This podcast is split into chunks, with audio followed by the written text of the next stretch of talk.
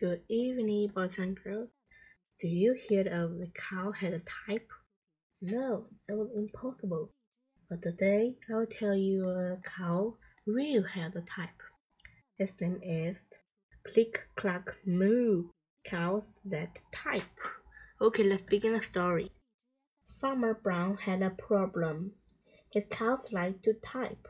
All day long here here Click clack moo, click clack moo, click click clack moo. At first he couldn't believe his ear. Cows that type? Impossible! Click clack moo, click clack moo, click click clack moo. Then he couldn't believe his Dear Farmer Brown, the bar is very cold at night. We like some electric blankets. Sincerely, the cows. It was bad enough the cows had found the old typewriter in the barn. Now they wanted electric blanket. No way, said Farmer Brown. No electric blanket. So the cows went on the street. They left a note on the barn door. Sorry, we're closed. No milk today. No milk today, cried Farmer Brown. In the background he heard the cows busy at work. Click clack moo, click clack moo, click click clack moo. The next day he got another note. Dear Farmer Brown, the hens are cold too. They like electric blanket. Sadly, the cows. The cows were growing impatient with the farmer.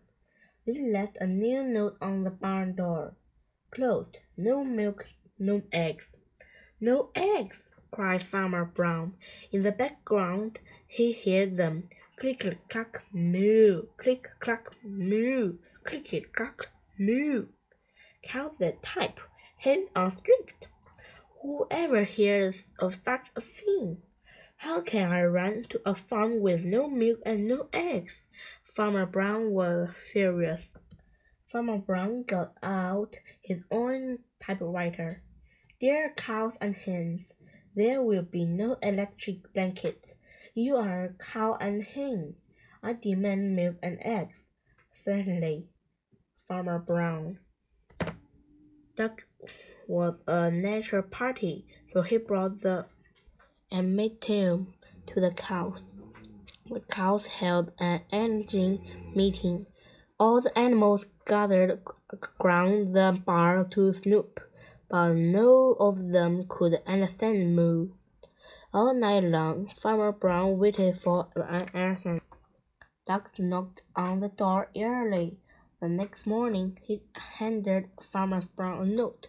Dear Farmer Brown, we'll exchange our typewriter electric blankets.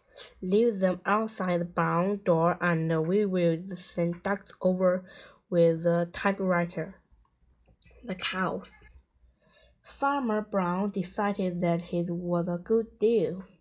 He left the blanket next to the barn door and waited for ducks to home with the typewriter. The next morning he got a note. Dear Farmer Brown, the pond is quite boring. We like a diving board. The ducks. Click click clack quack. Click clack quack. Click click clack quack. The end.